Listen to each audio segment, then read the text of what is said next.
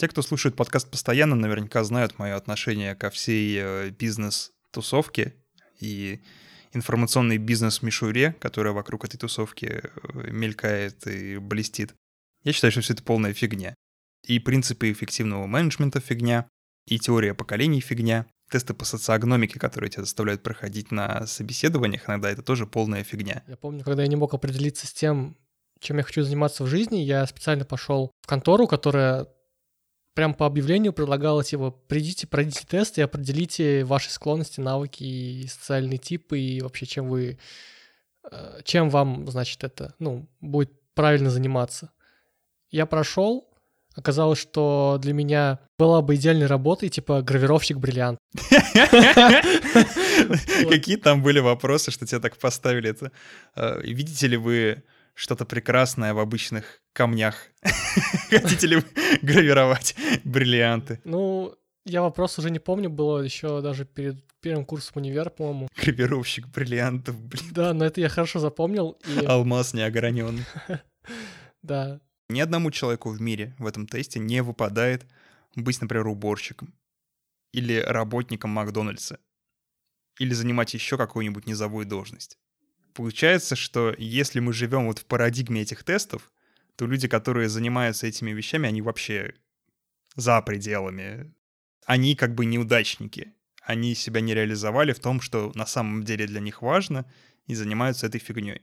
Но ведь не все в Макдональдсе неудачники, да? Я знаю людей, которым очень нравится работать в Макдональдсе, они от этого кайфуют, получают даже какой-то карьерный рост в рамках этой сети. Короче, я просто не верю, что все на свете могут быть политиками, литераторами, э, лидерами мнений невероятными, заниматься огранкой алмазов и прочей фигней. Ну, может, и могут, но, по крайней мере, прохождение тестов поможет только какому-то единичному, может быть, человеку в единичном случае, так что... Ну, в общем, и тесты, и теория поколений, про которые мы сегодня будем говорить, на самом деле это все очень похоже на заряжание банок с водой у телевизора.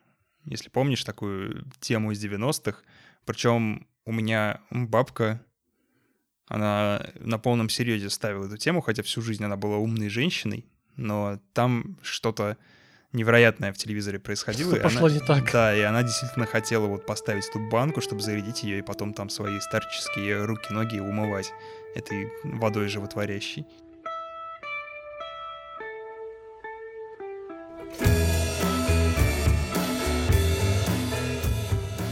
Эй, привет, друзья! С вами подкаст «Русский Детройт».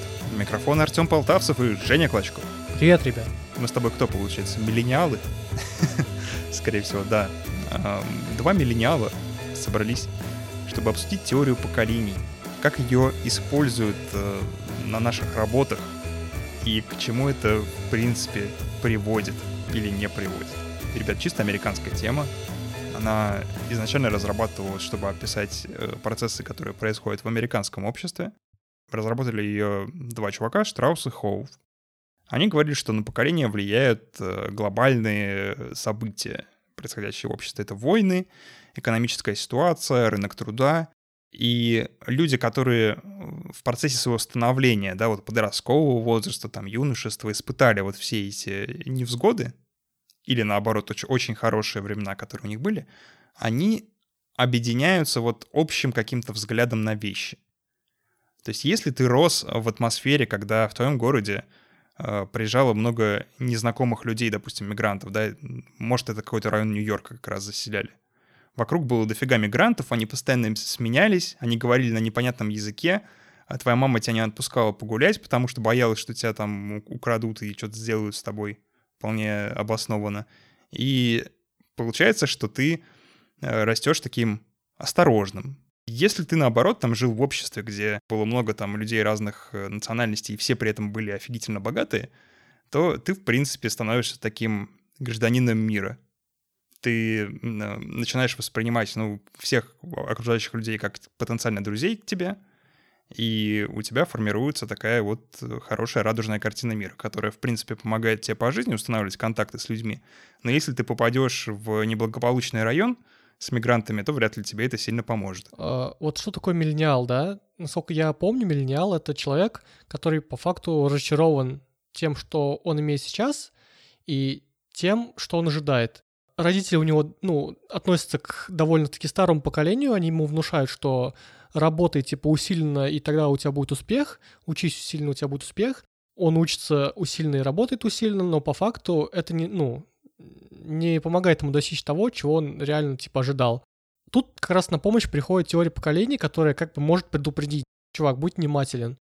Типа, смотри, вот миллениал, они разочарованы потому-то, потому-то. Поэтому, возможно, у тебя будет шанс не совершить таких ошибок, если ты как бы знаешь нашу теорию поколений. История, про которую я до этого рассказал, да, про двух э, гипотетических людей, один из которых жил в гетто, а второй жил в просветленном обществе, она показывает, что теория поколений в принципе неверна в масштабах одного человека. Потому что у нас есть неравенство. Мы живем все не в огромной идеальной коммуне, да, где у всех всего поровну, всем всего хватает, и все испытывают одни и те же лишения. Поэтому человек, который рос вот в среде творческой, в среде богатых людей, у него будет совершенно иное отношение к миру, чем у человека, который вырос в гетто. Ты имеешь в виду вот этих двух людей одного и того же поколения? Даже если они оба миллениалы, даже если они оба принадлежат к поколению Y, так называемый, да, это где-то между 85 и 2003 Э, годом рождения, если мы берем российскую классификацию. Даже если они оба такие, все равно у них совершенно разные проблемы и совершенно разные взгляды на жизнь. Даже спорить об этом как-то глупо, как мне кажется.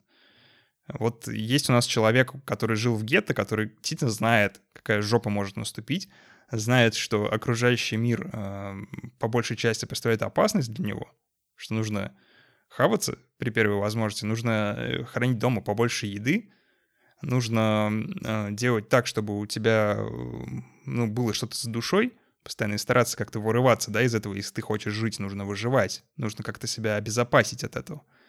И такой супер открытый вот сын двух художников, который замечательно себя чувствует, который никогда не будет испытывать проблем с работой в любом случае, потому что у его мамы с папой много знакомых, которые смогут порекомендовать его там в своей компании и бла-бла-бла. То есть у него нет э, такой темы, типа, где мне взять пожрать сегодня. Он никогда даже не думал об этом. Как мы можем говорить о том, что этих людей какие-то одинаковые взгляды могут быть на общественные процессы? Они смотрят на это из разных точек. Они, мне кажется, никогда не смогут э, встать на одну и ту же позицию. Но с другой стороны, художник, например, сын художника там или кто, может э, самостоятельно пойти и узнать, там, какова жизнь у тех, кто живет в гетто, например, и таким образом осознать, что на самом деле все не так радужно, и при этом стать одним из э, тех людей, которые описываются в теории поколений.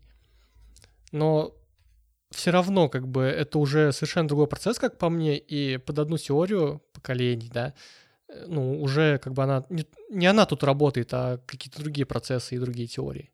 Слушай, последний раз, когда в мире подобное происходило, появился буддизм. Я тебе серьезно, вот э, Будда, он же Сидхартха, он был благородным человеком. По-моему, принцем, я точно не уверен. В общем, он был, допустим, принцем, и у него было все хорошо, и убежал как бы на базар посмотреть на мир вокруг и встретил больного человека, встретил старуху. То есть узнал то, что люди, оказывается, болеют, люди могут умирать, они могут жить в нищете полнейшей. И это настолько сильное на него воздействие оказалось, что он э, в конечном итоге стал Буддой. Ну да, знаешь, такое ощущение складывается, что как будто теории поколений не хватает еще какой-то дополнительной теории, от которой она как бы будет отталкиваться. То есть она вообще по факту родилась на пустом месте. То есть, типа, какой-то чел просто взял и решил все это как-то описать. И он просто взял и тупо разделил это по, ну, грубо говоря, возрастным категориям. И все. Не более того. Но на чем это вообще теория-то основана? Ну вот основана на, на том, что каждое поколение переживает какие-то глобальные события, которые происходят. Но опять же, если мы возьмем очень бедных и очень богатых, то они переживают глобальные события по-разному. Я сомневаюсь, что на жизнь очень богатого человека сильно влияют экономические кризисы. Он, конечно, теряет в своих деньгах, да? Допустим, котировки там упали, у него уменьшился его капитал. Но он от этого не стал думать, где бы ему взять пожрать и чем ему платить за аренду. А обычный человек стал. И говорить о том, что это два представителя одинакового поколения и можно с помощью одинаковых паттернов ими управлять, ну, мне кажется, это очень странная идея. И я искренне не понимаю, почему люди в принципе до сих пор верят в теорию поколений, потому что, ну, не нужно быть семипядей во лбу, чтобы понять, что на таком личном уровне она просто неприменима. Вот эта теория, она старая или молодая? Ну, не, такая, не такой большой возраст, да, для теории, в принципе. Ну, учитывая то, что они говорят о витках развития, наверное, да. Потому что э, на полном серьезе теорию поколений начали изучать только в 20 веке.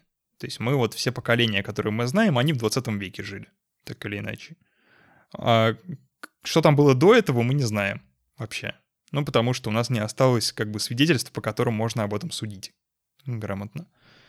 Однако же теория поколений вот превратилась в такую очередную бизнес-тему, типа какую-то волшебную таблетку, которую ты должен принять, чтобы офигенно управлять своим персоналом, чтобы понимать молодежь, чего она хочет. И э, не последний вклад в это дело внесла Евгения Шамис. Это один из самых знаменитых популяризаторов теории поколений среди отечественных. Э, я не знаю, ученая она или нет. Я понятия не имею, есть ли у нее ну, корочки. Она вроде как культуролог. Возможно, точно не уверен. Но, ну, в общем, она популяризаторством занимается, и она возглавляет э, школу Root Generations, которая как раз занимается тем, что учит теории поколений в основном бизнесменов. Ну, прям вот как э, карта на карту ложится эта вся фигня, потому что такое ощущение сразу складывается. Ну, типа, вот у меня школа по этой теории, значит, теория как бы, ну, работает, ну, как вот типичные, да, инфо-цыгане делают, грубо говоря. Я еще слышу, что теорию поколений очень активно стараются применять и применяют в маркетинге. Ну, это имеет определенный смысл. Не из-за того, что теория поколений работает, а потому что, в принципе, у людей там, допустим, до 18 лет, у них у всех, в принципе, малая покупательная способность, да. И поэтому ты можешь что-то начать продавать им там только с определенного возраста.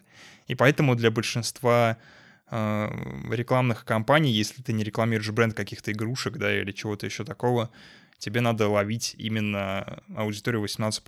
Кстати, по поводу рекламы. Устаревшая моральная реклама, да, которую вообще сейчас в принципе не воспринимают молодые люди, но при этом такая реклама абсолютно успешно потребляется там людьми, которым, у которых возраст ну, в другом промежутке находится, типа пожилых людей. То есть по факту, возможно, начинает действовать та же самая теория поколений. Если вот эти люди родились в одном промежутке времени, то значит на них будет работать та штука. Слушай, если так смотреть, то у нас вся реклама направлена на женщин средних лет в основном, потому что они являются основными покупателями. Мужчины, как ни странно, несмотря на то, что они э, больше зарабатывают обычно, они меньше тратят. Если так говорить, то да, имеет смысл разделять там рекламную аудиторию на мужчин и женщин. Но вот то, о чем, о чем ты сказал, я не представляю вообще, как это в реальной жизни может существовать, потому что, ну, допустим, реклама майонеза, да? Какая реклама майонеза будет лучше работать для представителей старшего поколения? Какая она должна быть? Как она должна выглядеть? Это, наверное, рекламщики знают, не мы. Да нет, потому что вся реклама майонеза на самом деле одинаковая. Она вся давит на семейные ценности. Там вот эта вот счастливая семья, там, э, значит, мамочка такая берет эту э, банку с майонезом, там фигачит муженьку, короче, на мясо, там, на макарошки, на, на всю фигню размазывает, и все такие счастливы. Ой, типа, какая у нас хорошая семья, благодаря майонезу. Слушай, ну тогда сами семейные ценности могут быть как бы для разных поколений разные. Это раз.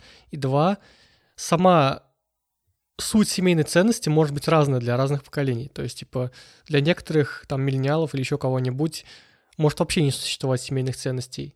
Но при этом, и, ну, то есть, это значит, что реклама майонеза просто пролетит на этих чуваков. Миллениалы, они еще, конечно, довольно молодые, но я ни разу не видел рекламу майонеза, которая бы была вот на молодежь направлена. Я думаю, что все-таки это связано не с теорией поколений, да, не с тем, что эти люди родились в определенный момент, а в том, что они находятся в определенном возрасте. Вот в этом есть корреляция. Не в том, когда ты родился, а в том, в каком возрасте ты сейчас. Потому что, ну, людям свойственно в определенном возрасте задумываться об определенных вещах. Допустим, 40 лет для мужчины, да, промежуток между 40 и 50, это время кризиса среднего возраста. Когда ты понимаешь, что э, ты был такой молодой, полный сил и хотел стать космонавтом, а в итоге, ну, не знаю, работаешь в IT, что, в принципе, тоже неплохо, но ты-то хотел быть космонавтом, Естественно, реклама, например, страхового фонда какого-то, да, по страхованию жизни там от несчастных случаев и, или там пенсионного фонда, она будет более действенна для людей в возрасте, потому что они об этом задумываются, потому что смерть уже постучалась к ним в окно, они ее увидели в лице инфаркта первого или еще какой-то фигни, и э, потом начинают об этом задумываться. Знаешь, у меня, я тут вспомнил просто секундочка философии.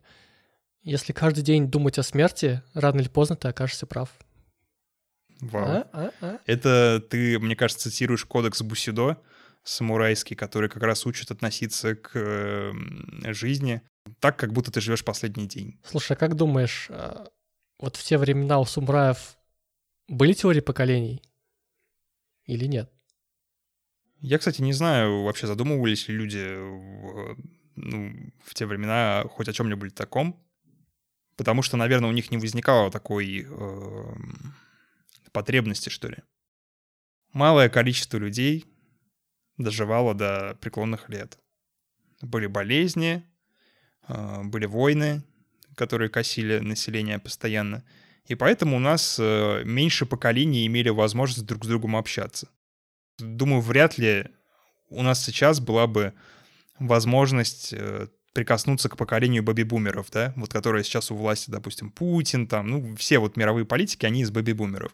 Мы не воспринимаем их как, как таких стариков, хотя, по сути, они ими являются уже, они старые. Я тут вспомнил теорию заговора, и мне пришла мысль о том, что теория поколений э, направлена на то, чтобы как бы отвести нас от правильной мысли. А правильная мысль заключается в том, что нету теории поколений, а есть некая другая теория, которую я пока не знаю, как назвать, еще не придумал, но я обязательно ее напишу потом, вот, которая говорит о том, что людей можно разделить не по поколениям, а по условиям, в которых они выросли. Если у нас есть сын самурая, да, то он у него строгая как бы жизненная цепочка выстроена. Он там растет, потом он берет в руки меч, потом он просто воюет, например. Да, как у каких-нибудь султанов, сынов султанов, у них другая там Э, цепочка жизни, у бедняков третья цепочка жизни. Ты говоришь о классовой теории. Это уже мы как-то близко опасно к марксизму подошли сейчас. А, но тут все-таки немножко о другом речь. Э, сейчас у нас нет жестких классов в обществе.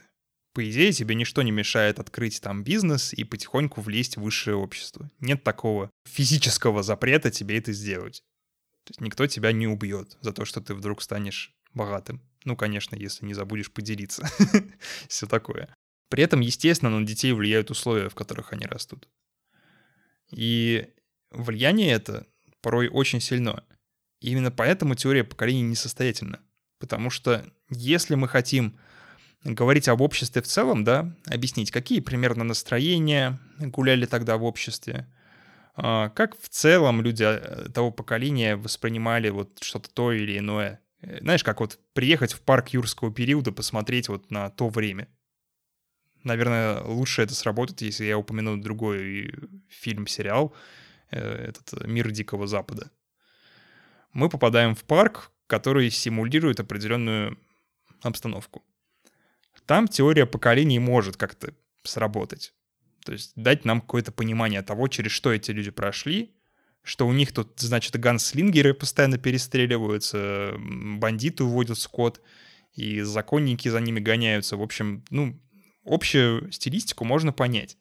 Но если мы при этом а, устроим в этом парке там ферму и попытаемся управлять людьми с помощью теории поколений, то мы э, быстренько сядем в лужу, потому что на уровне индивида это вообще не работает. Ну, идея как раз в том, то, что раньше, наверное, у людей не возникало такой потребности думать об этом. Потому что если человек доживал до глубокой старости, он либо становился каким-то суперважным там правителем, вождем, либо он сидел с детьми и не мешал.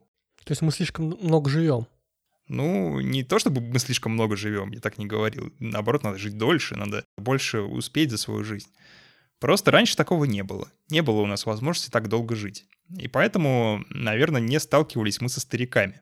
И не сталкивались мы по-настоящему с возрастными изменениями, которые происходят у стариков. Смысл теории поколений как раз в том, чтобы попытаться нам как-то объяснить эту разницу.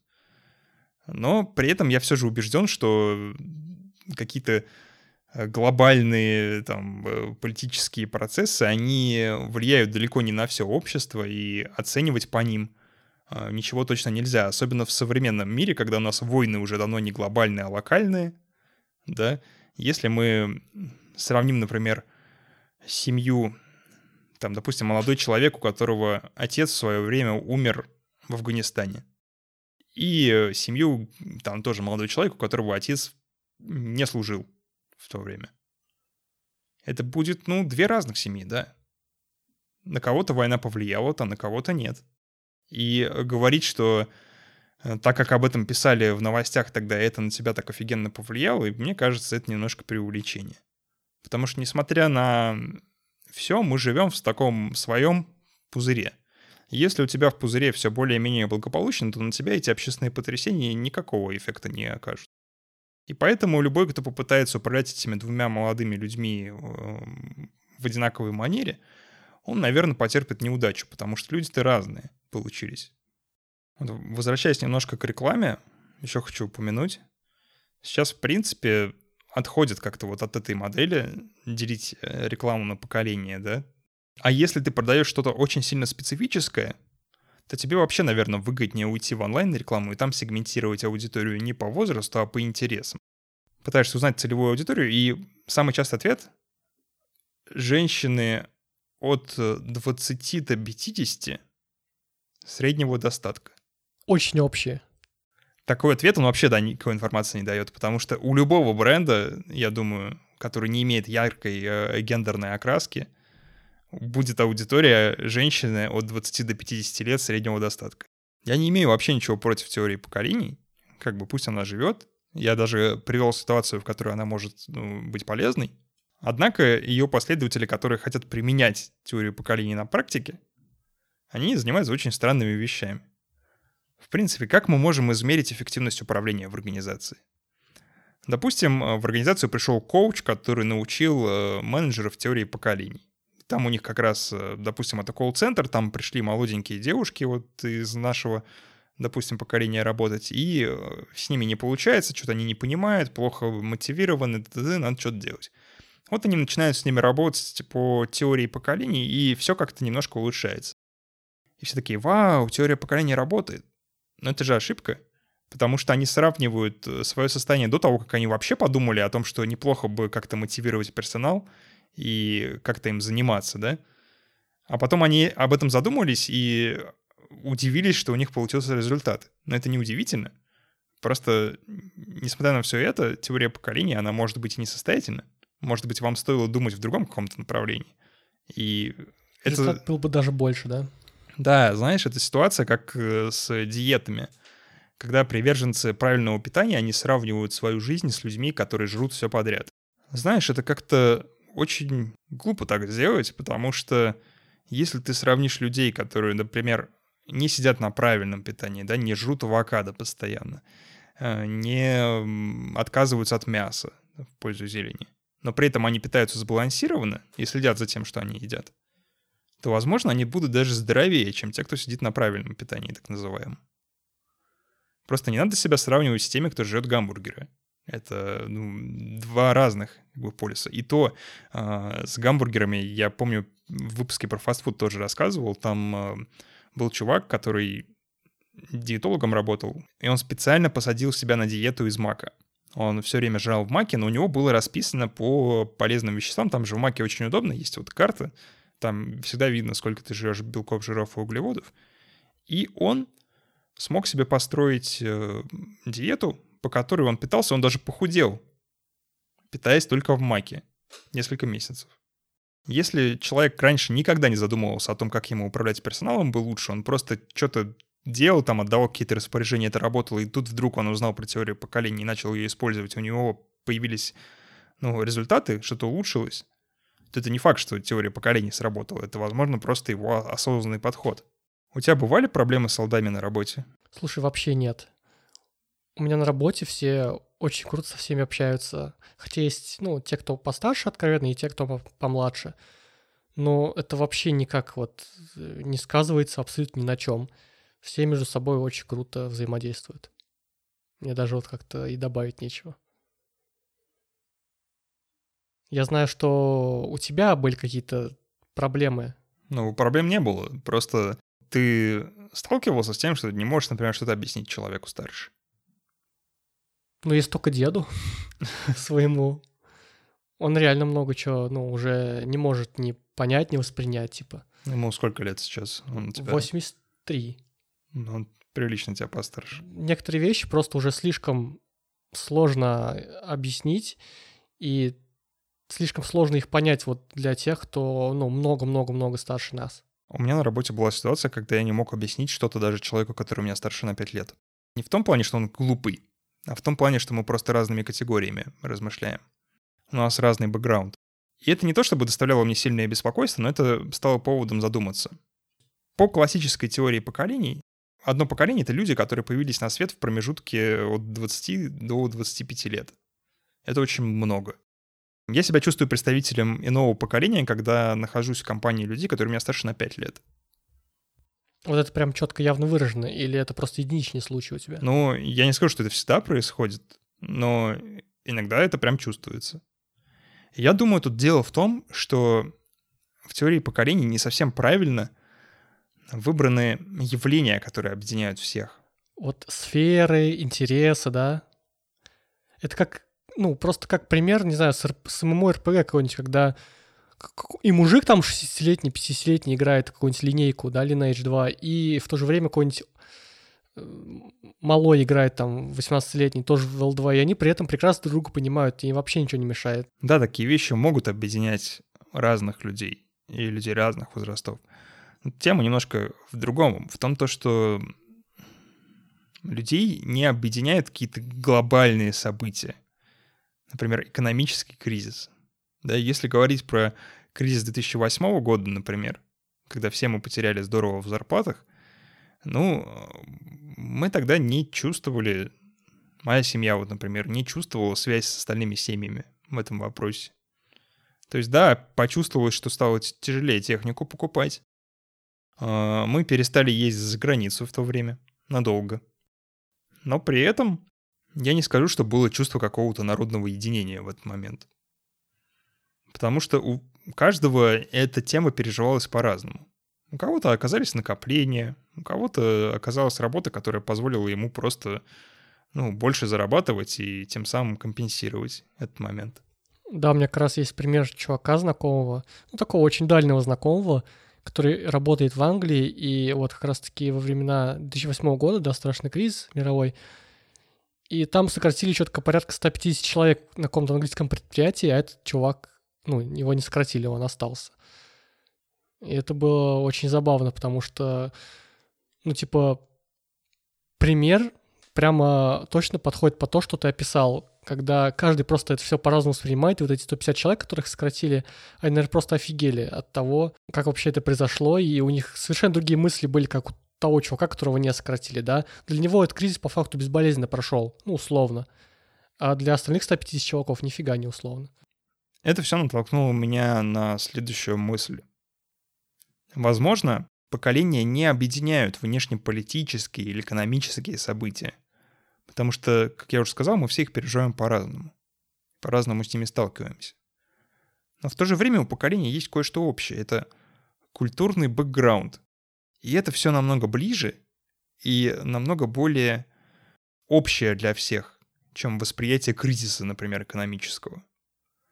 Потому что, несмотря на то, попала ли твоя семья под кризис в 2008 году, стало ли тебе хуже жить от этого, мультики по СТС ты смотрел одни и те же. Это объясняет, почему, например, мне бывает трудно даже с теми, кто на 5 лет старше. Потому что у нас с ними мультики разные. Не крутили один и тот же мультик 5 лет. Вот эти вот культурные отрезки, они, наверное, и являются тем объединяющим, что нас э, склеивает в одно поколение. Но они гораздо-гораздо уже это не 20 и не 25 лет. Это же просто огромная цифра. Да, особенно сейчас. Ты представь, человеку 20 лет и человеку 0 лет.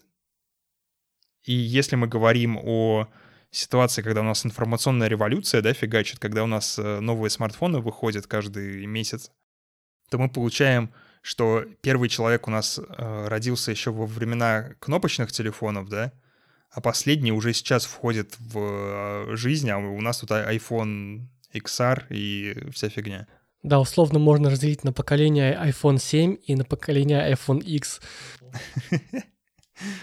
Вот, кстати, iPhone делить на поколение — это более грамотная вещь, как мне кажется. В принципе, теория поколений хорошо работает для промышленности, я думаю. Вот Mark 2, Mark 3, типа поколения одного и того же устройства, это я принимаю, это понятно.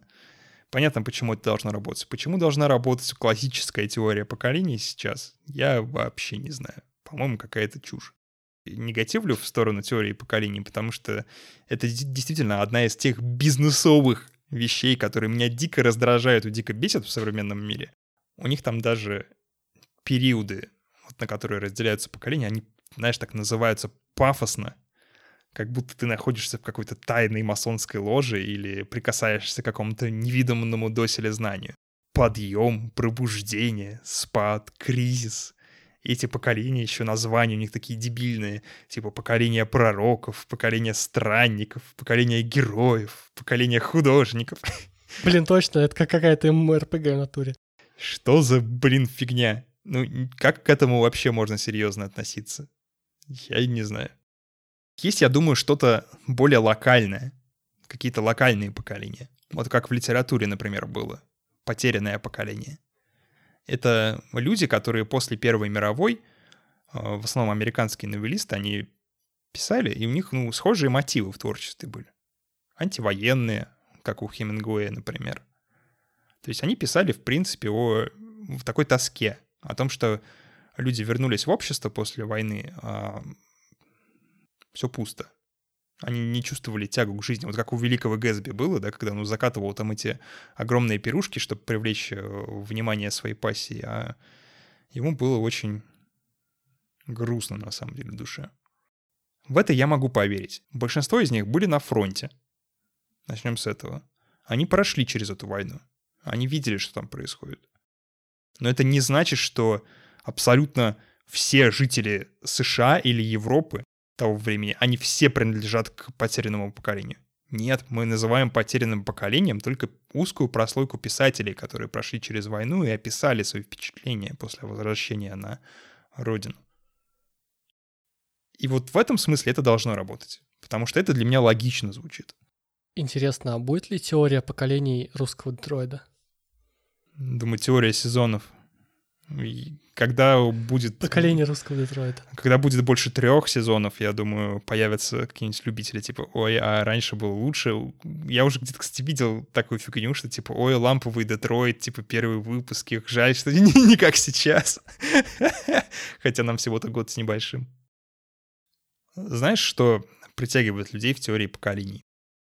И, в принципе, в таких эм, всяких штуках типа тестов, личностных типов.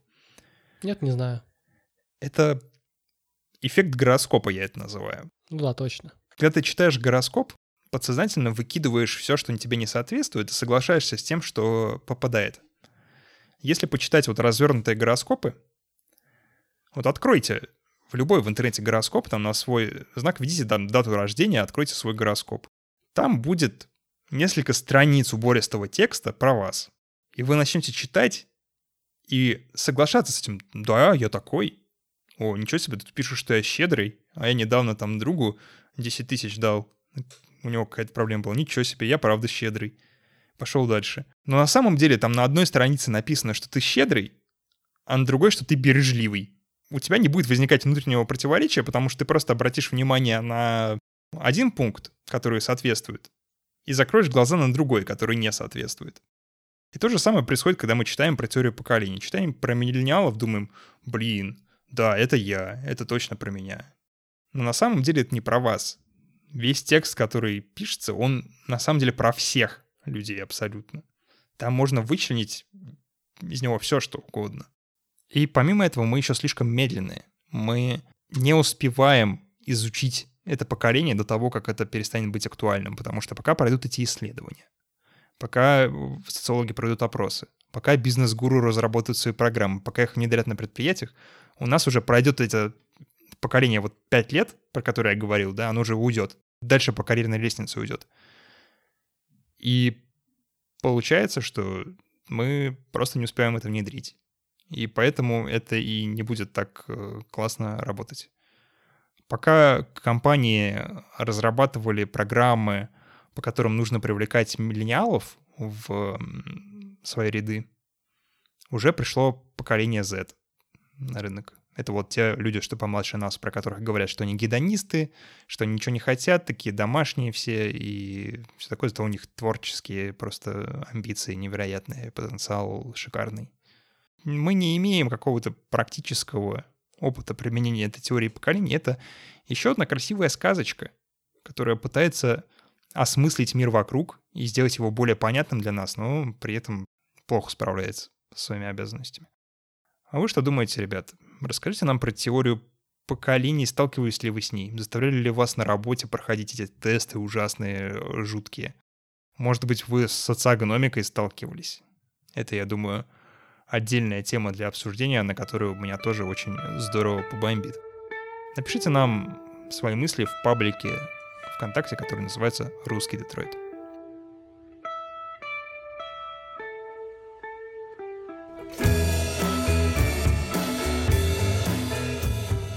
Хей, друзья, это наше аутро.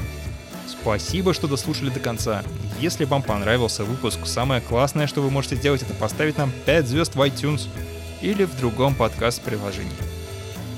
Если вы хотите поддержать нас материально, то сделайте это на patreon.com russiandetroit. Становитесь нашими патронами, получайте плюшки и помните, что именно благодаря патронам э, наш подкаст все еще продолжает выходить. Не было бы их, мы бы просто не смогли существовать. Спасибо, что слушали, и всем пока. Всем пока.